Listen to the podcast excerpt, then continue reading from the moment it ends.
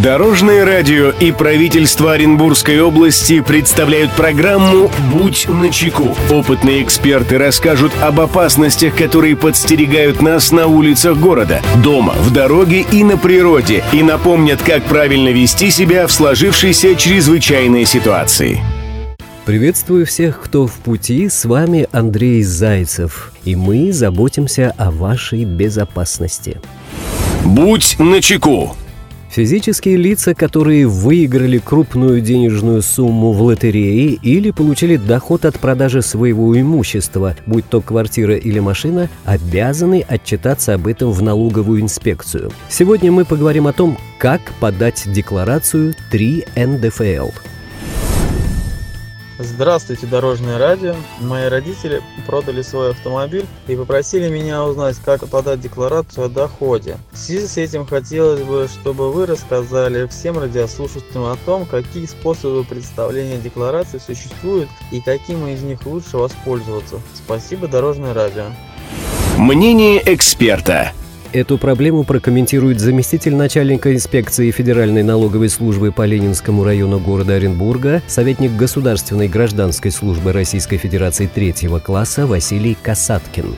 Существует несколько способов представления декларации. Так, декларацию по форме 3 НДФЛ возможно представить лично на бумажном носителе, также отправив по почте с описью вложения. Но наиболее удобным способом отчитаться о своих доходах является представление декларации в режиме онлайн, то есть подавая декларацию, не выходя из дома, подписав ее усиленной неквалифицированной электронной подписью в электронном сервисе. Сервис – это личный кабинет налогоплательщика для физических лиц на сайте Федеральной налоговой службы России. Это www.налог.ру. И, конечно, следующий этап – это этап оплаты. Сумма налога на доходы физических лиц, которую налогоплательщик как физическое лицо рассчитал и указал в декларации, должна быть уплачена по месту жительства не позднее 15 июля года, следующего за годом получения дохода.